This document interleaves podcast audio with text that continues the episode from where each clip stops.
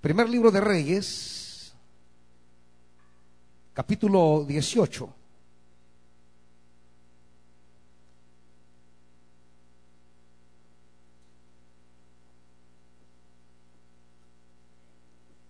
Primer libro de Reyes, capítulo 18.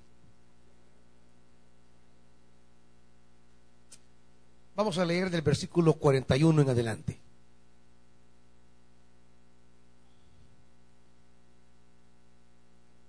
Primer libro de Reyes, capítulo 18, versículo 41. ¿Lo tienen, iglesia?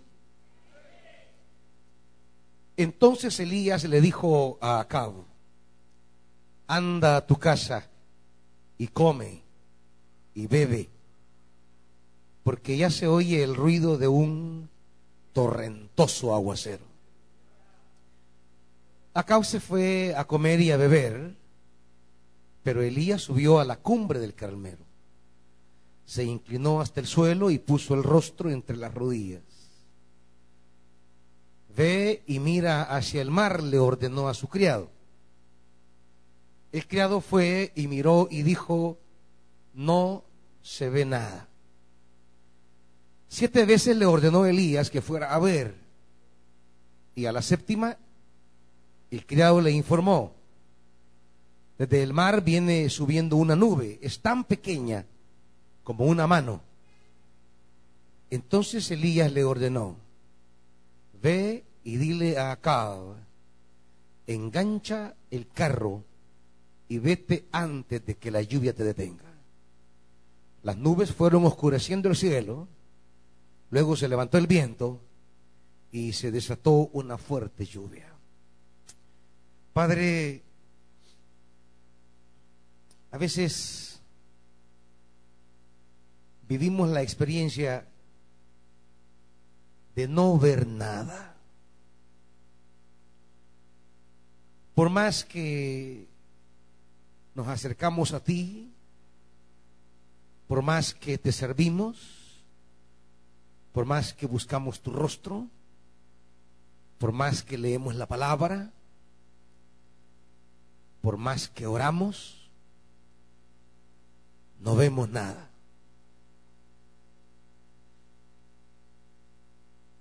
Y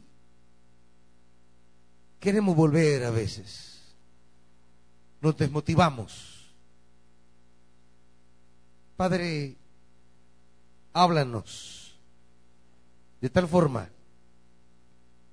que aunque no veamos nada, perseveremos.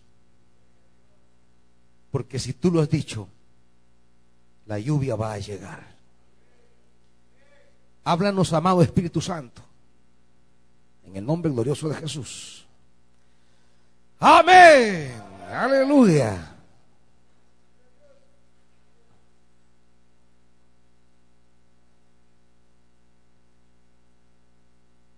Todo, todo lo que va a ocurrir en el capítulo 18 es iniciativa divina. Y es que es que debemos estar atentos a los momentos de Dios, a los tiempos divinos. Porque los tiempos divinos nos permiten eh, captar los actos, las intervenciones, las visitaciones de Dios. Dios tiene ciertos tiempos. Por eso Jesús decía, no le es dado a ustedes conocer los tiempos o las sazones que el Padre ha puesto en su sola potestad. Es decir, cuando dice los tiempos y las sazones, Jesús usa dos palabras. Está hablando de dos términos eh, eh, que en griego dice Dios tiene sus tiempos y usa la palabra cronos, de donde viene tantas palabras en castellano que tienen que ver con crono, cronómetro, cronología. Y es Cronos para hablar del tiempo en esa línea de tiempo continua. Es decir, la secuencia de los días, de las semanas, de los meses, de los años, cuando hablamos de ese tiempo que va clac, clac, clac, clac y no se detiene. Es el tiempo, el cronos. Pero hay otra palabra que también se traduce por tiempo en la Biblia. Pero no es el tiempo corrido, no es el tiempo de la cronología, no, no. Es el cronos que se, que, se habla de, de tiempo oportuno, de momentos exactos. Es decir, que dentro del cronos, dentro del cronos, hay unos kairos o kairos, pero no me refiero a la discoteca, no, no, es, es kairos, es el tiempo donde ocurren cosas eh, justas, precisas, oportunas. Por ejemplo, usted habla que hay un tiempo, un tiempo de aguacates. Eh, no, no hablamos del esposo, no, no, Estamos hablando de, de, decir, mire, y hay aguacates. No, no es tiempo, dice usted. ¿De qué está hablando? Mire, y hay mangos. No, no es tiempo. O dice, hey, estamos en el tiempo de los lorocos. Tampoco hablamos del marido. Eh, eh, eh, el tiempo de las papayas. Decimos, dentro, dentro de la existencia de esa fruta, dentro del cronos de esa fruta, ese árbol tiene un cronos. Desde que sembró la semilla, comenzó a crecer y tiene un cronos y se va y usted dice, ese árbol ya tiene, ya tiene 28 eh, eh, años, o sea, un tiempo de 28 años. O sea, habla de la existencia del árbol, pero ese árbol tiene tiempo para dar fruto. Entonces, ese tiempo es el kairos, el tiempo en el que ocurren las cosas de manera específica. Por eso dice Jesús, ustedes no pueden saber los tiempos y las sazones, o sea, los tiempos oportunos, los momentos exactos. Aquello en que Dios quiere eh, actuar, intervenir dentro de la historia. Digamos que el Cronos es la historia. Y el Kairos es como esas visitaciones donde Dios hará patente un propósito, una acción, donde Dios va a intervenir para, para cambiar un rumbo. Eh, los tiempos de Dios, esos son los Kairos, los tiempos de Dios. Ahora,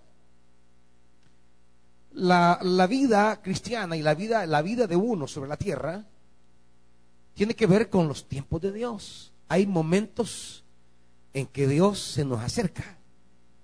Se nos acerca, nos visita para, para intervenir en nosotros, para, para convocarnos a nuevas realidades, para librarnos de ciertos males, para advertirnos de, de ciertos caminos, para prepararnos para ciertas tareas, como decía la hermanita el milagro de Dios en mí fue que me preparó para lo que venía en mi vida. O sea, Dios le envía una palabra porque venía un tiempo, un tiempo en el que ella iba a necesitar esa palabra. Entonces, las intervenciones de Dios, las visitaciones de Dios, tienen por objetivo que nuestra vida atesore de alguna manera esos bienes divinos los tiempos o las visitaciones de Dios tienen por objetivo que participemos de esa gracia de Dios. Los tiempos de Dios tienen por objetivo que seamos partícipes de, los bienes eternos. Y claro, cuando Dios interviene en nuestra vida y pasamos desapercibidos, ni cuenta nos damos. De ahí que es importante la palabra. Porque la palabra me ayuda a discernir los tiempos de Dios. La predicación, la enseñanza, la escritura son los instrumentos del Espíritu porque me están anunciando tiempo de Dios. Por eso aquí va a ocurrir un tiempo de Dios.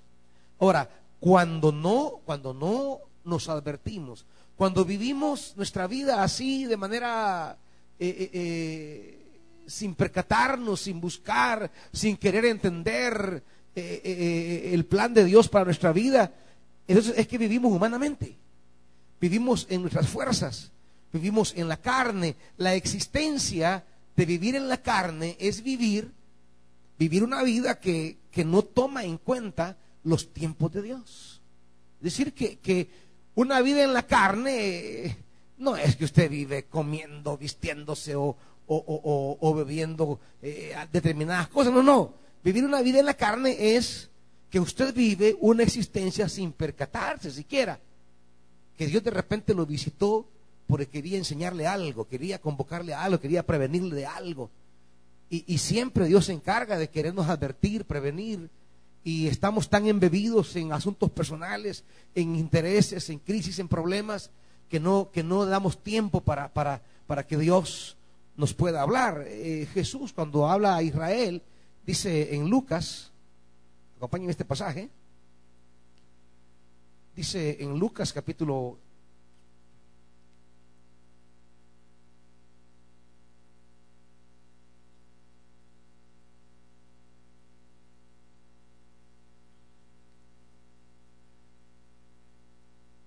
Jesús va a hablar acerca de Israel y permítame, y le va a decir el fracaso que tuvo Israel por no por no entender el tiempo de la visitación. Dice capítulo 19, gracias hermanito, capítulo 19, comencemos del 41, 19:41 de Lucas, cuando se acercaba a Jerusalén, Jesús vio la ciudad y lloró por ella. ¿Está viendo ahí? Jesús ve a Jerusalén y llora por la ciudad. A veces Jesús nos mira a nosotros y llora también, hermanitos. Porque estamos como Jerusalén, viviendo sin poner atención a los tiempos de Dios para nuestra vida, viviendo bajo nuestros cálculos, nuestras posibilidades, nuestras capacidades. Y dice, versículo 42, y dijo, ¿cómo, cómo quisiera que hoy supieras lo que te puede traer paz? O sea, ese es el sufrimiento de Jesús. ¿Cómo quisieras que hoy supieras lo que puede traer paz a tu vida, dice el Señor? pero ahora está oculto a tus ojos. Te sobrevendrán días en que tus enemigos levantarán un muro y te rodearán y te encerrarán por todos lados. Te derribarán a ti y a tus hijos dentro de tus murallas. No dejarán ninguna piedra sobre otra. ¿Por qué, hermanitos? Porque no conociste el tiempo en que Dios vino a salvarte. Y la traducción literal es como lo tiene la Reina Valera, porque no conociste el tiempo de tu visitación. En griego es el kairos, el kairos de tu visitación. O sea, el momento en que Dios vino a visitarte. Y Jerusalén no será destruida porque sus enemigos sean más fuertes. No será destruida porque sea una ciudad débil. No, no, no. Es que no importa cuán grande sea el peligro.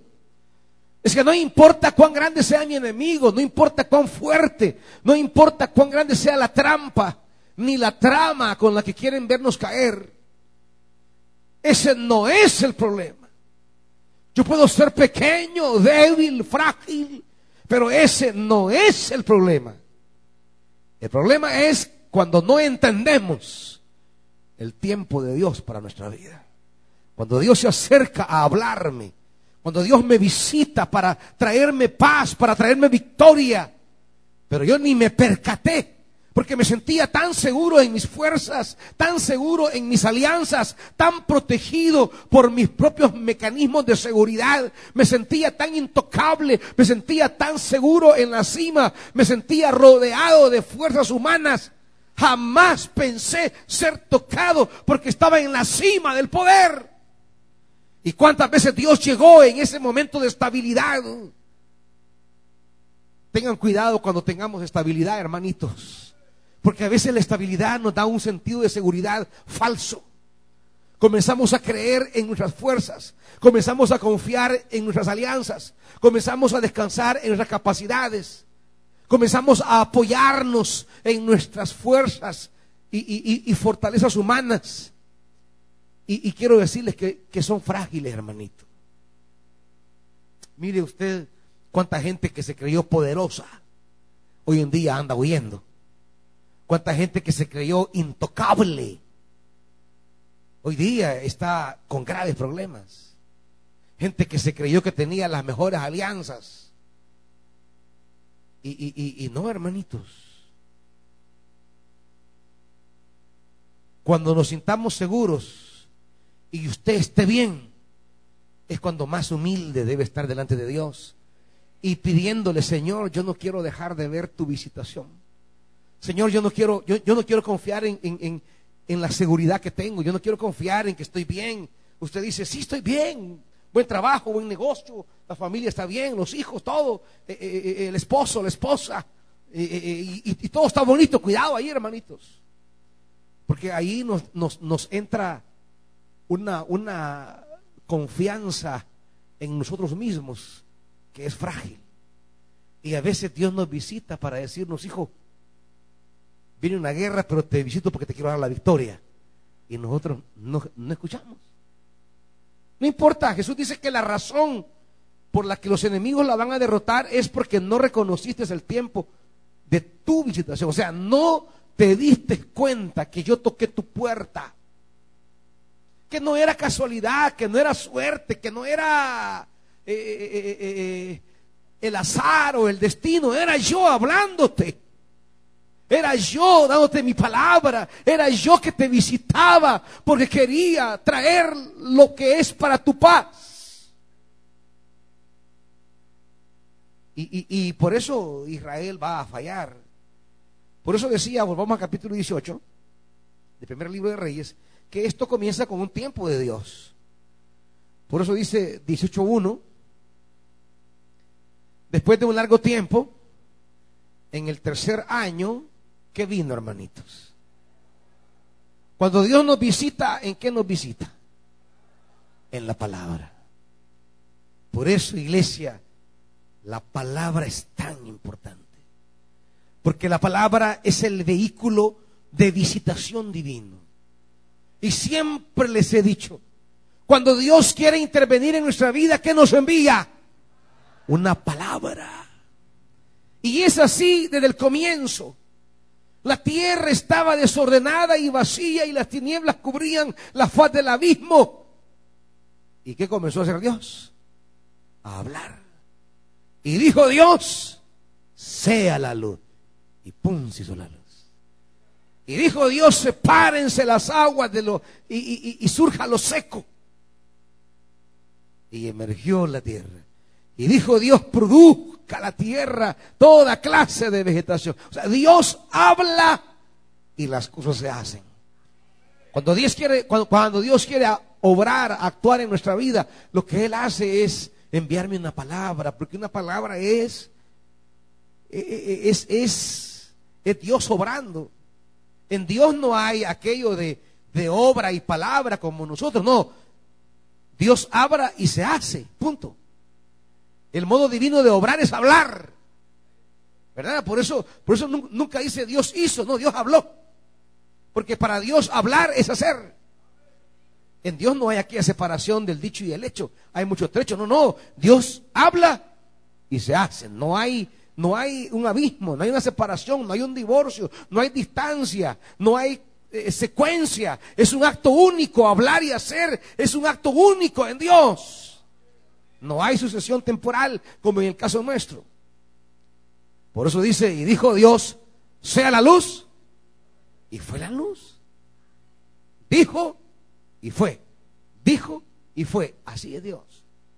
Cuando Dios quiere obrar en mi vida, cuando Dios quiere llevarnos a un tiempo nuevo, cuando Dios quiere eh, eh, eh, reorientar nuestra vida o, o promocionar nuestra vida, como decíamos hace ocho días, cuando Dios quiere elevar nuestra vida a un nivel diferente, pues lo que hace es enviarme una palabra. Cuando Dios te habla, iglesia, no es en vano. No desprecies la palabra. Atesora la palabra, que es lo que decíamos el día domingo en la mañana, ¿recuerdan? La palabra, porque la palabra es el instrumento divino de actuar. Si usted quiere ver la mano de Dios, quiere entender la visitación de Dios, debe estar atento a la palabra. Y debe, y debe, debe de escuchar la voz del profeta. Y yo les quiero decir, hermanitos, no creo que estoy pecando de soberbia porque no lo hago en ese, en ese sentido. Pero sí creo que les puedo decir, como dice el apóstol Pablo, hablando de sí mismo a los corintios, Creo que por la gracia de Dios, lo que Él sí ha regalado a esta iglesia para ustedes es un hombre de Dios, un profeta que traiga la palabra. No un profeta en el sentido de que ustedes van a estar eh, eh, eh, dándole un estatus semidivino. No, no, no, no. No estoy hablando de eso. Yo soy un hombre frágil, pequeño y pecador, como todos. Pero con un llamado esos llamados divinos en el que Dios convoca para entregar una palabra. Dios lo llama y le da una palabra y yo oí su llamado, escucho su palabra y les entrego la palabra tal como Dios me la entrega y usted puede tomar esa palabra y atesorarla y tenga por seguro, tenga por seguro que esa palabra se va a cumplir en su vida. Tenga por seguro. Porque no es palabra mía, no es palabra mía. Solo soy el vaso de barro, el puro vaso de barro, hermanito. Así como dice Pablo, teniendo nosotros un gran tesoro en este vaso de barro. Eh, eh, eh, la palabra que les traigo no es porque yo tenga ciertas cualidades especiales para ascender y, entrar a la divinidad y arrancarle la palabra. No, no, no. Es que, es que Él desciende y me la entrega por su gracia. Él desciende y me la da para que se la dé a ustedes. O sea, este, este, este es un acto de, gracia. Este es un acto de gracia. No, no, no, no es un acto de, eficacia personal. No, nunca le crean a ningún predicador que dice, es que yo paso 18 horas hasta que arranco de Dios. No, hermanitos. No, no, nunca dice el texto siempre dice, y vino palabra del Señor a. O sea, no soy yo el que voy, es Él el que viene. ¿Me entiende? Ahora, ¿por qué me eligió? Ah, él sabrá. Yo no sé. Habrían mejores que yo quizás. Y, quizás usted prefiriera a otro. Pues sí, pero como esto no es de a quien usted prefiere, es a quien él eligió y, eligió a este, a, este viejo. Claro, no era viejo hace 35 años, era un bichito de 14 años cuando empecé a predicar. Pero, pero, pero eligió ese mono seco que andaba ahí chuña. ¿Me entiende? Y, decidió llamarlo. Y dijo, este mono seco voy a llamar. Quizás aquello de decir, es que si no lo llamo, e, e, este se va a perder. Es que si no le doy la oportunidad de servirme, este saber en qué va a andar. Si estando en el camino de Dios nos metemos al lío, imagínense, fuera del camino. Anduviéramos liderando un cartel, quizá una banda. Pero, pero, pero, pero él dijo, que me sirva este. Y aquí estoy. No estoy aquí porque yo voy a donde Él, estoy aquí porque Él viene a mí. Es la gracia, es la gracia de Dios. Así que, que, cuando digo, cuando digo Dios les ha dado un profeta, no, lo, no, no quiero decir algo de mí, quiero decir algo de Dios. ¿Me entiende? Que tengan la certeza que el Señor les ha dado una palabra. Y que esa palabra no es mía, solo soy el portavoz pero que esa palabra tiene poder para obrar en su vida. Que la sepa atesorar, valorar, acójala, recíbala y dígala, ¿qué, ¿qué palabra Dios me va a dar ahora? Yo la quiero recibir, la quiero hacer mía, porque en esa palabra quizás viene un tiempo de visitación para mi vida. Eso fue lo que, eh, lo, que Elías recibió. La palabra del Señor vino a Elías. Me decía una vez una hermanita, pastor, ¿y usted ¿Cuánto tiempo ora para predicar? Y a veces los pastores les pica de decir, porque a uno le pica, fíjese, quiero decir, Si le digo a esta hermana que no oro nada, va a creer que, que, que ya soy impío. O sea, no es que no ore, ¿me entiende? No, no. Solo que la gente tiene un estereotipo en la cabeza que los pastores pasan horas yendo al cielo a traer la palabra. Y yo decía, si esta hermanita le digo que, que yo no hago nada, no me va a creer. Ella quiere oír que oro ocho horas. Le voy a decir que ocho horas para que sienta desafiada a orar. ¿Qué es lo que todos los pastores hacen? Va? Oren tres horas, cuatro horas. No. Yo le digo, la palabra llega, la palabra viene. No, no, no, no quiere decir que yo no oro, no, como no. Pero oro a veces cuando Él me llama a platicar. Porque a veces no es que yo vaya donde Él, no, no, a veces Él quiere hablar conmigo. Y, el problema es que yo quiero hablar con Él a las de la tarde. Pero Él quiere hablar conmigo a las 3 de la mañana. ¿Me entiende? Ese es el problema. Eh, eh, y aquí no es cuando usted quiere orar. No, si esa oración quizás ni cuenta.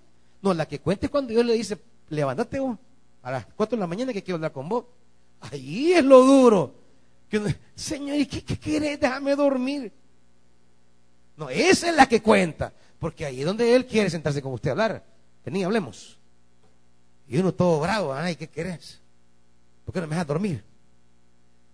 Así como un bicho, cuando usted despierta un bicho. ¿Y qué? ¿Y para qué me desperta? O sea, es el momento de oración valioso. Y a veces Dios me ha despertado a las 3 de la mañana porque me quiere dar una palabra. Entonces, hay que despertarse. Recibo la palabra y no recibo la palabra, a dormirme. ¿Me entiende? Pero, pero, pero debe entender que la palabra llega.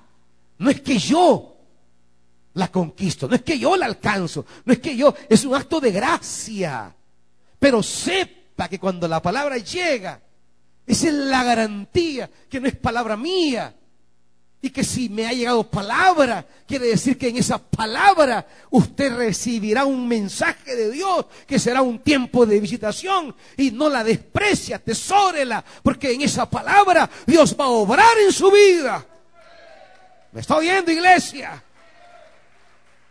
Aleluya. Por eso eso es bueno tener una palabra de parte de Dios. Que Dios me toque y me diga, hijo, esto quiero darle a mi pueblo y uno se vaya a la escritura.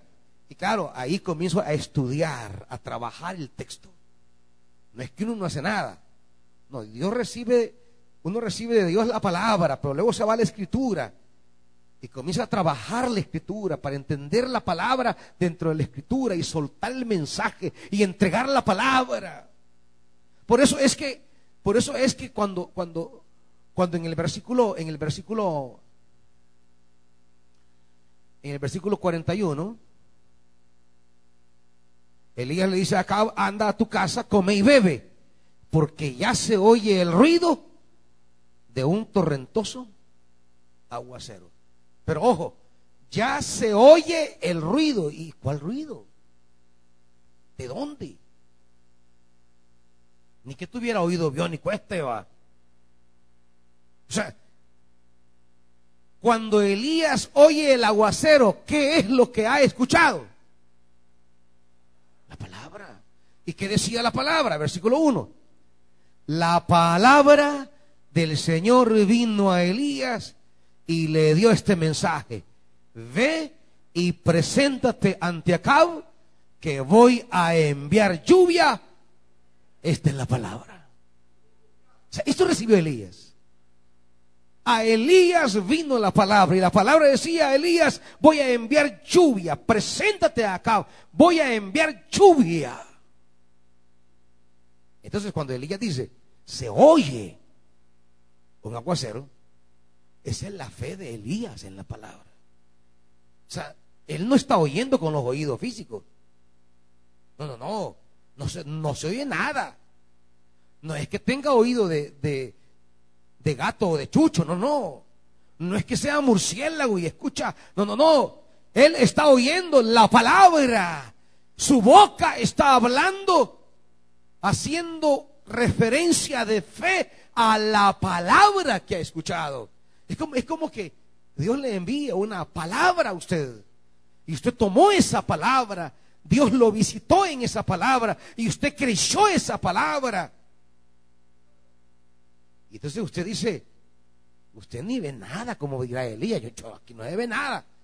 Pero Elías dice, yo ya oigo el teléfono sonando diciéndome que me llaman para el trabajo. Y claro, le pueden decir, vos estás loco, ¿cuál teléfono si ni tenés? Sí, es que, es que esta parte, esta parte de que ya oigo el aguacero, eso es fe. ¿Me entiende? Es la fe de Elías activándose en la palabra. Es la fe de Elías diciendo, oigo el aguacero. ¿Me entiende? Es, decir, preparémonos porque Dios me ha dicho que me va a traer alimentos para, para mañana, hijos. Ya oigo la cacerola quemando la, carnita va en la planchita. Y sus hijos va, mi tata a ver qué ha bebido. A ver de cuál fumó. Cuando usted ha escuchado la palabra de Dios, usted puede con declarar y decir, yo oigo ya la lluvia. ¿Me entiende? Yo oigo la lluvia. Pero dígalo, créalo, creer la palabra. Es que, es que quiero decirles que en términos físicos no había ninguna señal. Si no el texto se va a encargar de decirlo, pues. No se veía. Y no se veía. Y no se veía. Y no se veía. Con, con la visión y el oído de la carne. O sea, físicamente. Pero Elías escuchaba la tormenta. Oigo los rayos Dice él, se oye el ruido de un torrentoso aguacero. Se oye el ruido de un torrentoso aguacero. Pero, pero en la realidad, en la realidad, versículo 43. ¿Cómo? Están los dos planos el plano de la palabra y de la fe. ¿Me entiende? Y el plano de la cruda realidad. Aquí está el plano de la palabra. Dios llega a Elías y le dice, enviaré lluvia. ¿Me entiende? La palabra. ¿Y qué dice Elías? Ya la oigo, Señor. Casi que es un acto de locura.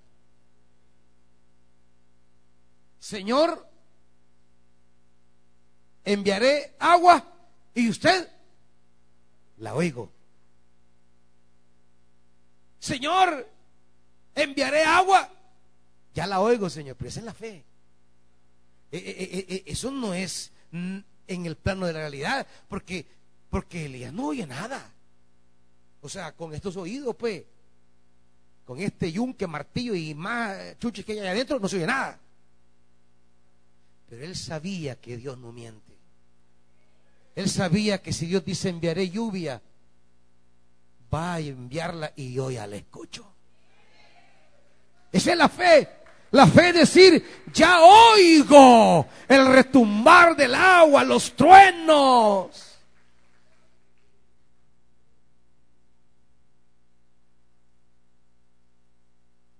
¿Cuántas veces Dios le da una palabra y usted no la cree? No la cree. No comienza a comportarse de acuerdo a esa palabra. somos dejados. A veces incrédulos, pero a más que incrédulos, dejados. El cumplimiento de la palabra exige mi fe y mi participación. Ya vamos a ver. No es solamente mi fe, es obrar en coherencia a esa palabra. Claro, ese es el plano, palabra y fe. Pero hay otro plano, que es el de la realidad. Que usted va y toca, nada. Tal vez ya me respondieron, nada. Tal vez me dicen que sí, nada. Entonces, está el plano de la realidad, que es el plano que usted no ve, nada. Pero está el plano de la fe, que usted ya lo oye. Y le dice a hey, vámonos. Anda con mi bebé porque viene un aguacero terrible. Pero va a revisar la refri, nada. Y el Señor me dijo, llénate la tendré. Y va a abrirla, nada. Claro, si el Señor te dice, llénate la tendré, Señor, limpiándola estoy ya. Si usted vaya, ábrela, si la tiene toda descarcha ahí, eh, que de único, de, eso nada más está lleno el freezer, desconéctela y, comience a que se, a que se descongele y, va a llegar la mujer, ¿verdad? ¿Y qué te pasa, loco? aquí que el Señor va a llenar este refri, yo la estoy preparando. Este, este, ¿verdad? Así como aquella mujer, como aquella mujer de, de Joba. Mira, mejor maldecía a Dios y muérete, o morite, desgraciado. Hijos, no vayan de su papá que está loco, le va a decir. Está limpiando la refri porque se va a llenar y de dónde tela y no hay araña. Mire, usted limpia, la póngala bien bonita, bien chula Señor, lista. Y quizás vaya el niño, papi, ya. Nada. Papi, ya. Nada. Y la mujer se lo va a volver a ver. Deja de enganchar a los niños, desgraciados. No jugues con la necesidad del niño. No jugues con el hambre de la niña. Y usted diciendo, Señor, ¿qué pasó aquí? Cuando Dios le da una palabra, active esa palabra en su vida. Créala. Dios da la palabra. Pero esa palabra se cumple con su fe y su participación. ¿Cuántos reciben una palabra y no hacen nada en coherencia a esa palabra? ¿Cuántos reciben una palabra y no se movilizan no se preparan para el cumplimiento de esa palabra y la palabra llega y los agarra en curva y a veces cuando la palabra llega y se cumple la echan a perder porque no estaban preparados para recibir el beneficio de esa promesa. Porque la promesa llegó pero requería ciertas condiciones que usted no se preparó. Dice Mateo, acompáñenme.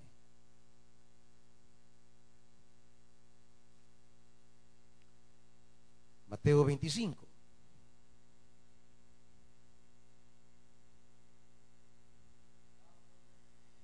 La reina Valera dice la parábola de las diez vírgenes. No entiendo por qué no les ponen aquí, por qué el NBI ha cambiado esto, ellos sabrán.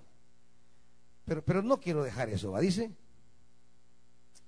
El reino de los cielos será entonces como diez jóvenes, solteras que tomaron sus lámparas y salieron a recibir al novio.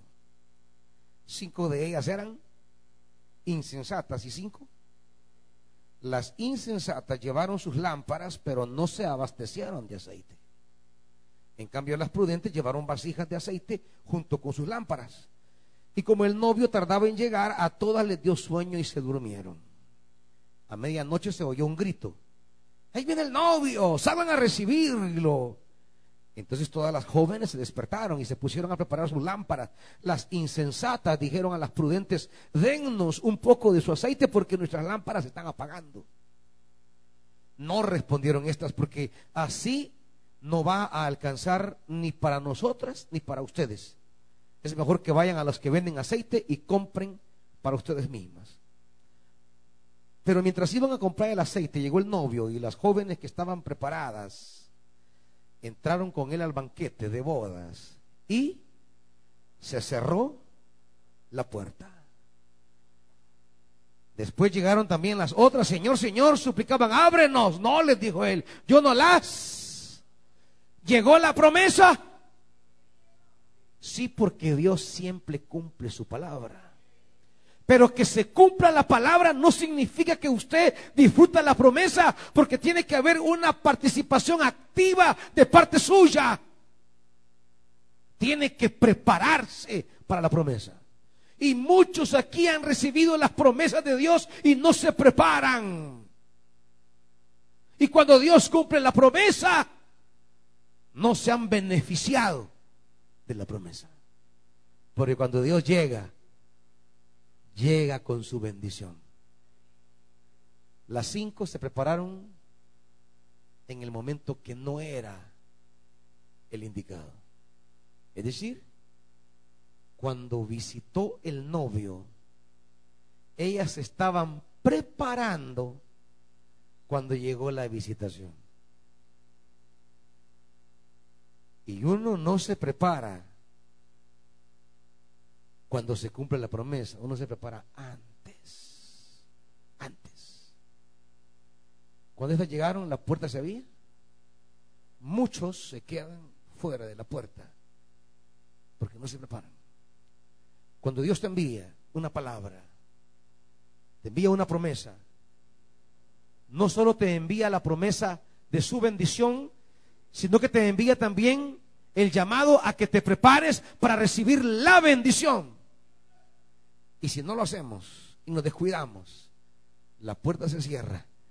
Y cuando usted dice, ya estoy preparado, la oportunidad se fue. ¿Me está oyendo, hermanito? Quiero terminar aquí, vamos al capítulo 18 de Reyes. No solamente Elías cree la palabra,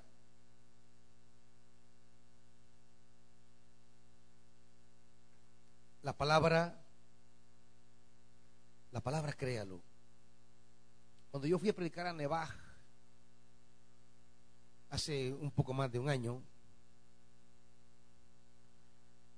en el último mensaje que di, al terminar a la hora de la administración, el Espíritu me dijo, ve donde esa joven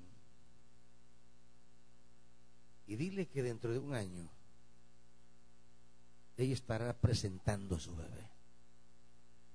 Y, claro, yo me quedé, Señor, no, Señor, esto, pues sí, como que uno, Señor, y, si esto no se sabe, y si esto, Padre, eso es bien complicado, Padre, y luchando. Y, claro, es un momento bien tenso. Yo le dije, Padre, perdone mi incredulidad. Yo voy agachar mi rostro y si cuando ella y si cuando yo levanto mi rostro ella está viéndome yo iré a darle la palabra. Yo eché mi cabeza. Ay padre si rascándome levanto la cara y ella me estaba viendo. Ojalá que sea por, por, la promesa entonces yo dije bueno tengo que ir. Entonces me levanté. Ya uno ya va en el espíritu quebrantado, uno ya va y, le entrego la palabra. Y bueno, eso, eso así queda. Ella y el esposo comenzaron a prepararse. El Señor lo dijo, así será. Ella se puso en control inmediatamente Imagínense. ¿Y control de qué? No había nada. Pero ella fue y se puso en control. El médico le dice, bueno, ¿y, usted qué tiene y a qué viene si usted está embarazada? No, pero lo voy a estar.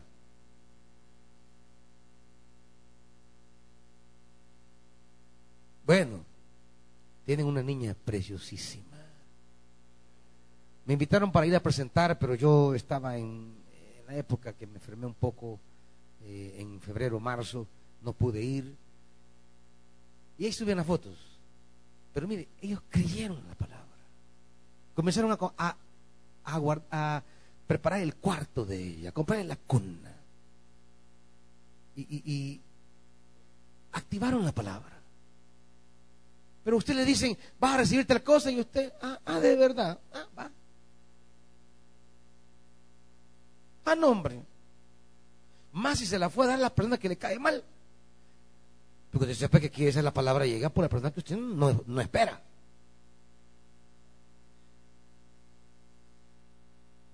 Ellos habían pasado siete años, siete años. Gente de mucho dinero. Gente consultando con los mejores doctores de la ciudad de Guatemala. Por gusto. De una y mil maneras probaban. Hasta que llegó la palabra. Es que cuando llega la palabra, tómela. Actívela y diga esto es para mí. Y quiero cerrar aquí con estos versículos y Elías, versículo 42, subió a la cumbre del Carmelo. Del Carmelo se inclinó hasta el suelo y puso el rostro entre las rodillas. Ve y mira hacia el mar, le ordenó a su criado. El criado fue, miró y dijo, no se ve nada. Y siete veces le ordenó a Elías que fuera a ver. Y a la séptima le dice, desde el mar viene subiendo una nube, es tan pequeña como una mano. Y Elías le dijo, ve y dile, acaba, engancha el carro antes que la lluvia se detenga. Las nubes fueron oscureciendo el cielo, se desató el viento y una fuerte lluvia, que es lo que él había dicho. Se oye el ruido de un torrentoso aguacero. Está la promesa. Elías la creyó, pero Elías también la suplicó. Peleó su promesa. Como peleábamos, como peleaba Jacob en el mensaje que vimos un día de eso, ¿recuerdan? Yo no te voy a soltar hasta que me bendigas. Usted recibe una palabra, ay, sí, qué lindo el Señor me ha dado una palabra, y va a un culto el día jueves y nada. Tal vez el segundo. Y viene y aquí estoy, Señor, vez delante de ti. Y, nada. Y dice, no, ¿para qué voy a ir? Ya fui cuatro jueves. Que suba a la montaña a servir, eh, que ahí la va a bendecir el Señor. Y ya, ya, ya, ya fui seis veces por gusto. Una vez Dos veces, nada. Siga, porque usted no sabe en cuál de esas veces la palabra se va a cumplir. Tiene que perseverar en esa palabra. Tiene que mantenerse en esa palabra. Y si después de creer, de proclamar y hacer suya esa palabra, usted la ruega y nada, la ruega y nada, la ruega y nada, siga rogando. Siga rogando. Porque va a llegar, porque fiel de Dios. Fiel es quien le ha dado esa palabra. Y ciertamente va a llegar. Y aunque sus días y semanas y meses sean de ver nada y de ver nada, y usted dice, yo no veo la mía por ningún lado. Y he tocado esta puerta y he mandado currículo y he, llamado y, y nada. Vuelva a postrarse otra vez. Y vaya a ver.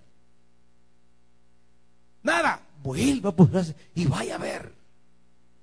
Y no deje ni de postrarse ni de ir a ver. Ni de postrarse ni de ir a tocar, ni de postrarse ni de ir a preguntar. Vaya. Porque quienes se postran pero no van a ver. Y ahí está la respuesta ya, pero no fue a. No. Póstrese delante de Dios y vaya a ver. Póstrese y vaya a ver. Y quizás en la última vez, sí, mire, pero fíjese que lo que le hemos dado es este poquito, no importa. Así empieza. Porque lo que Dios le trae es un torrente aguacero. Aleluya, hermanitos.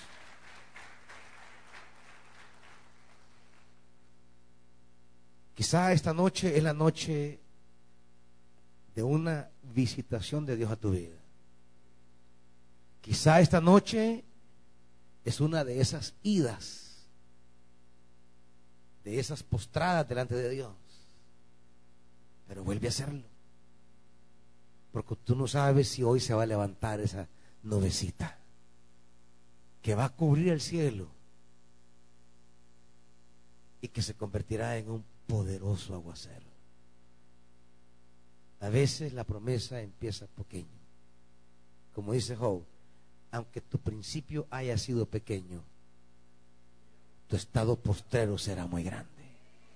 Así que, hermanitos, vengamos delante de Dios a decirle, Señor, yo creo esta palabra. Si alguien ha recibido una palabra, una palabra en este mensaje, en el momento oportuno que vive, en la hora de sequía, en la hora de necesidad, Dios así obra en una palabra. Quizás tú habías estado pensando ciertas cosas y Dios te envía la palabra porque, porque te quiere visitar y te dio, te dio una palabra, un mensaje, una frase, un término, algo, algo que tocó tu vida, algo que llamó tu atención, algo que tocó tu realidad, algo que te dijo, tengo algo para ti. Entonces ven, ven delante del Señor, del Dios que te ha hablado Quizás ha sido una semana donde fuiste a ver y te dijeron aún no. Te dijeron nada. Te dijeron no.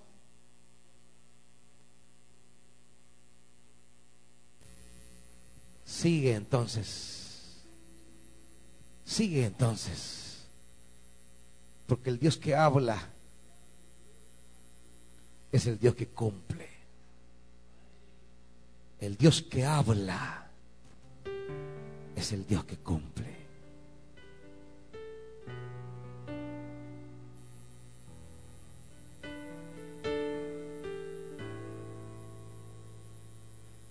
Señor, ¿en cuántas vidas de mis hermanos ha habido un tiempo de sequía?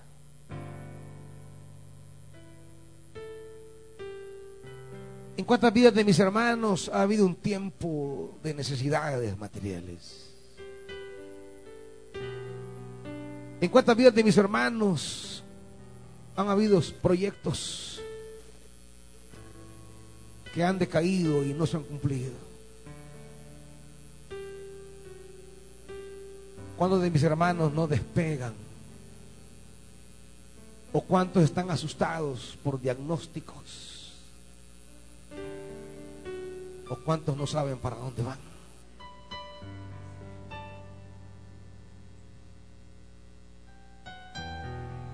Pero no han venido a tu casa en vano porque la palabra ha venido a Elías y Elías la ha dado a este pueblo, Señor. Y en esa palabra tú has dicho,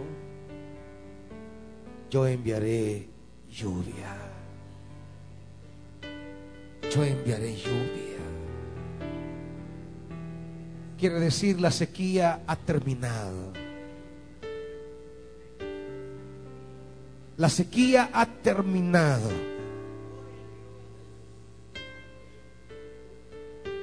Y viene una lluvia abundante.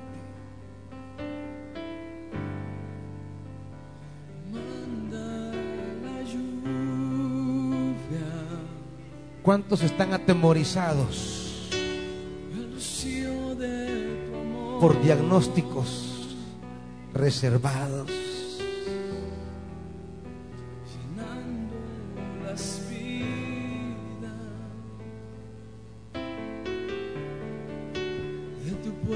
Tu sequía ha llegado a su final. El Dios del cielo ha dicho,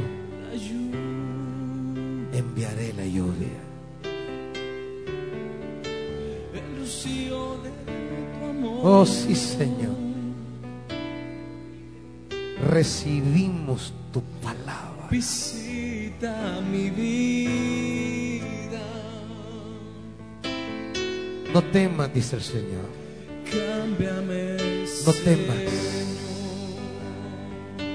Yo soy el primero y yo soy el último.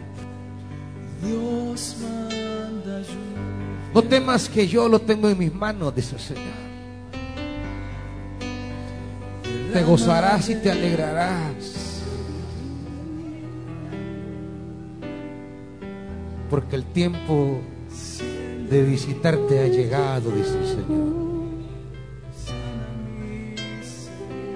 Padre, en el nombre de Jesús.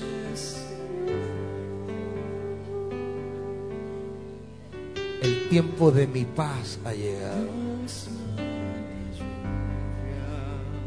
La lucha ha sido grande. Pareció que todo se desintegraba. Pero he aquí, hago nuevas todas las cosas.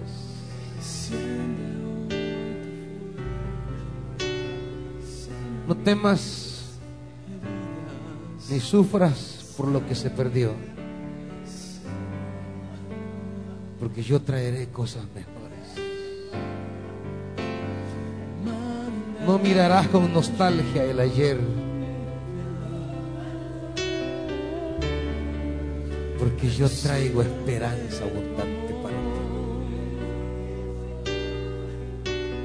Espíritu Santo, visítala. Llénala. Padre, en el nombre de Jesús.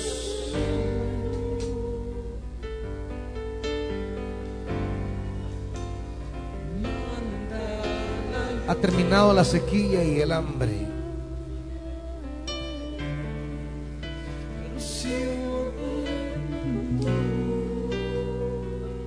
Tú me dices, es que yo esperaba. Sigue firme aguardando. Porque tú no ves nada, pero la palabra ya resuena. Trayendo lo prometido.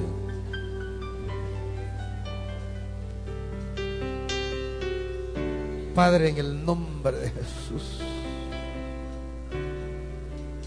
sopla en tu palabra, Dios. Padre, toca. En el nombre de Jesús, toca, Dios. Pon tu mano en la vida de este hombre ahora, Dios. Padre, pon tu mano sobre su espalda en el nombre de Jesús. Tócalo, maestro, tócalo. Tócalo, maestro. Tócalo, Dios. El Dios que sigue sanando y haciendo maravillas, tócalo. Padre, en el nombre de Jesús. No te angusties. Una pequeña nube. Llegarás, concluirás Y no perderás. que tu lluvia va Padre, llénala de tu gloria. del tamaño de la Llénala en el nombre de Jesús. Y esta es la señal que Tócala tu lluvia va a caer. Haz llover. en el nombre de Jesús. Haz llover. Padre, en el nombre de Jesús. Abre las puertas del Firme, firme. Haz llover. Porque ya viene, ya viene, ya viene. Se oye el ruido ya de la lluvia.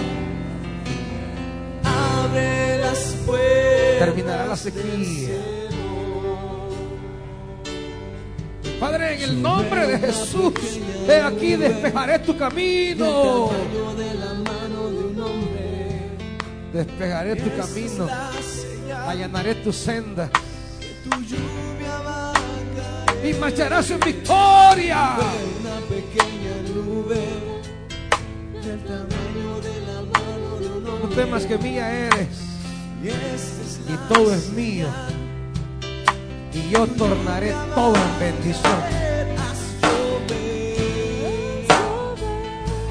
Padre, en el nombre de Jesús, aunque el hombre te haya dicho que no, dice Señor, yo te digo sí ahora. Te dijeron que es imposible, no se puede.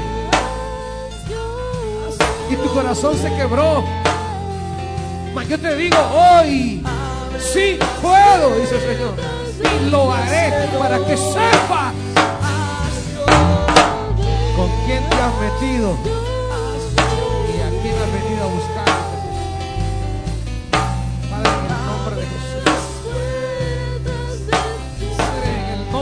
de Jesús. No temas ni desmayes, porque yo te levantaré. Y aunque te han dicho que haces, sus ojos verán lo que yo haré contigo, dice el Señor. Padre, en el nombre de Jesús. Padre, visita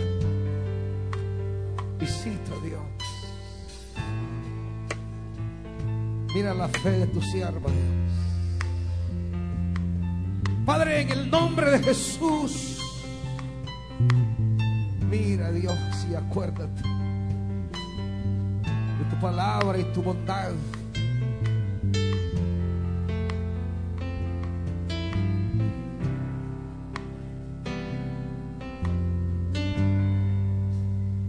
Tú eres vástago fructífero.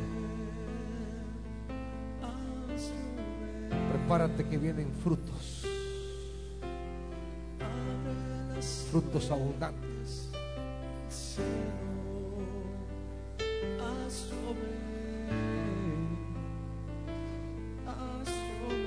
Padre, en el nombre de Jesús. Padre, en el nombre de Jesús. Visítala, Dios. Visítala, Señor.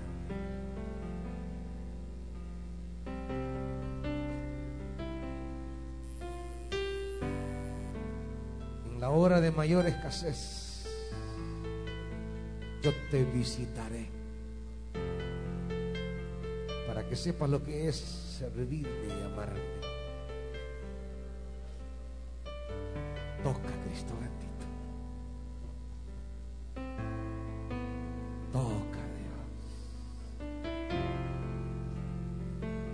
Viene aguacero como yo sé darlo, dice el Señor.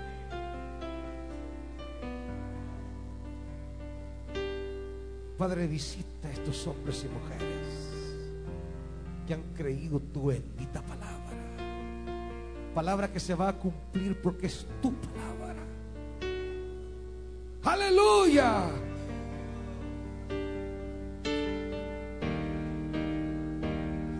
Antes de retirarte, iglesia, dile esto a tu Dios. Porque esta noche es la noche de tu visitación. Es la noche donde Dios visita tu vida en medio de la sequía. Es la noche donde Dios te visita en medio del problema. Es la noche donde Dios te visita en medio de la enfermedad. No dejes pasar este momento, porque es el momento en el cual Dios traerá sobre tu vida un fuerte aguacero. Vamos, dile esto a tu Dios.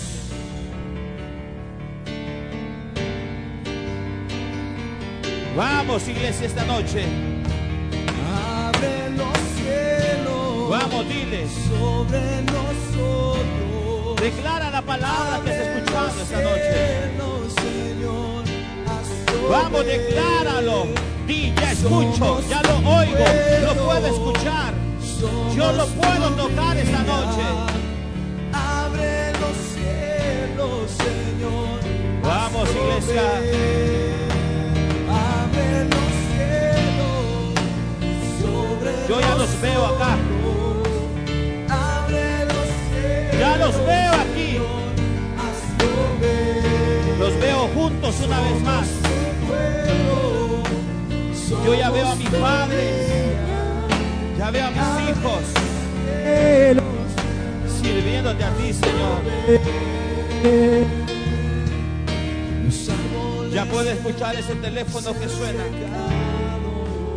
Ya puedo ver ese resultado que dice que es negativo. Ya puedo ver ese diagnóstico deshecho por las manos de Dios. Vamos, decláralo esta noche. Vamos, díselo a Dios. Vamos, iglesia. sobre nosotros. Abre los cielos, Señor. Haz llover.